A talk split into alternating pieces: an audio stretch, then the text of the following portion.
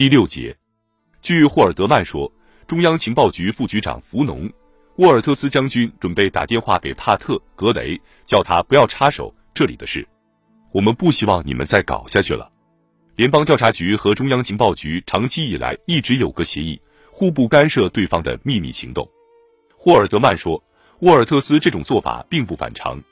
他说，帕特·格雷想要限制调查，苦于没有理由。有了这个电话，他就有借口了。霍尔德曼说，这个办法会产生效果。因为负责此案的联邦调查局特工人员早就得出结论，认为中央情报局与此事多少是有牵连的。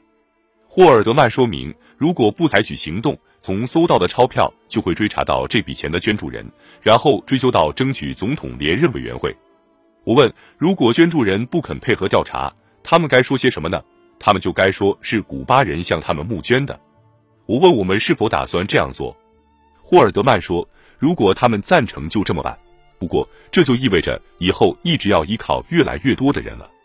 如果找沃尔特斯呢，就可以不必那么办。要实行这个计划，只要白宫下个指示就行了。我问霍尔德曼打算怎样进行，然后说我们曾在很多事情上保护过中央情报局局长理查德·赫尔姆斯。赫尔姆斯很少亲自找我要求帮助或干预，但我记得不到一年以前，他显得满脸愁容。因为中央情报局有两个心怀不满的特工人员，可能要出版一本书。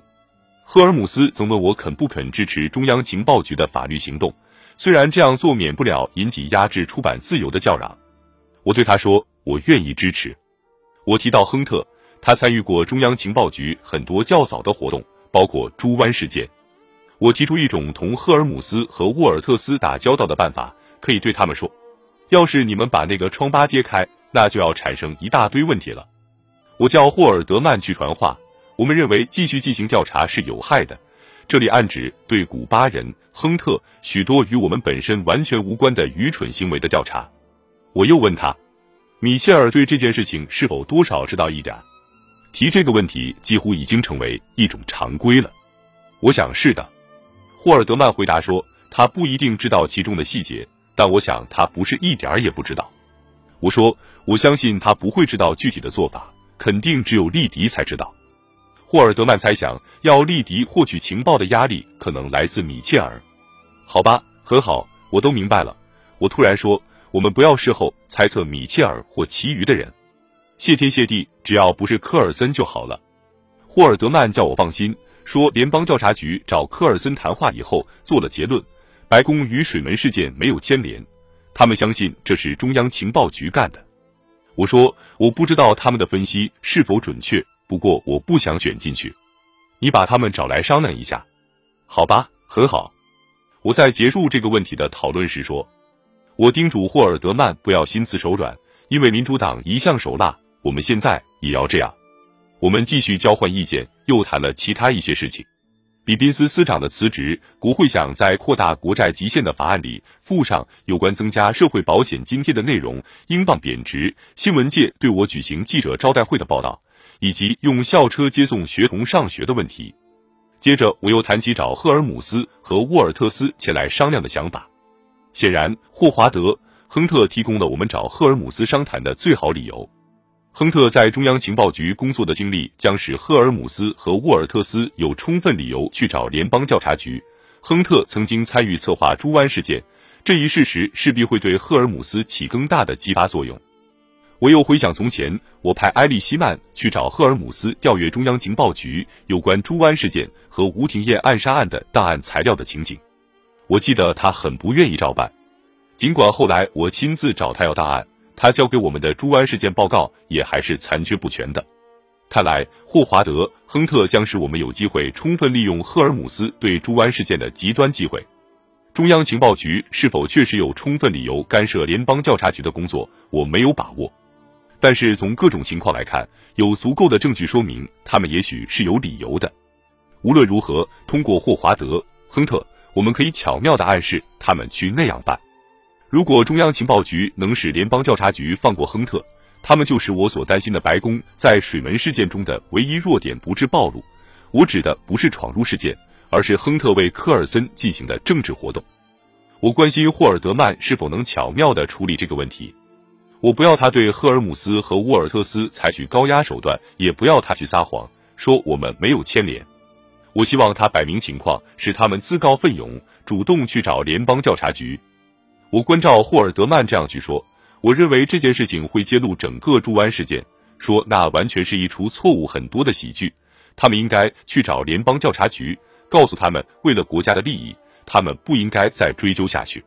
同霍尔德曼这样谈了半个小时以后。我召开了一次九十分钟的会议，研究经济问题。接着又主持了几个简短的礼仪性会议。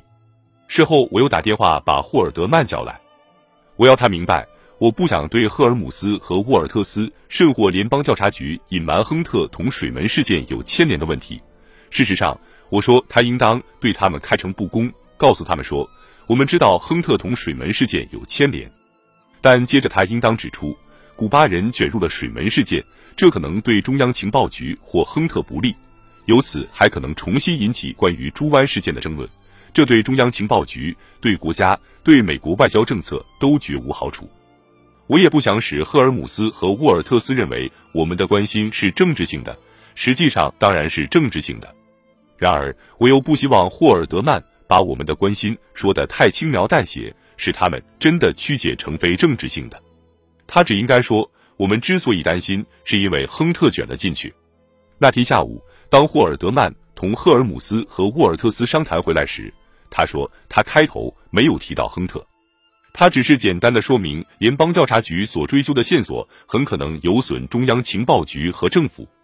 赫尔姆斯自动提供情报说，他确实接到过帕特格雷的电话，对方表示担心联邦调查局的调查已经接触到中央情报局的一项行动。赫尔姆斯当时告诉格雷，中央情报局并不知道有这样的情况，但是格雷肯定地说，在他看来，事情确实是这样的。霍尔德曼说，他接着指出，问题是这件事情会追溯到朱湾事件以及一些同水门事件毫无关系但和当事人有接触或有联系的人。这时候他才提到亨特。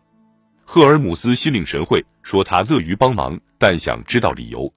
霍尔德曼说。他明确地向赫尔姆斯指出，他不打算了解具体情况，只想知道个大概。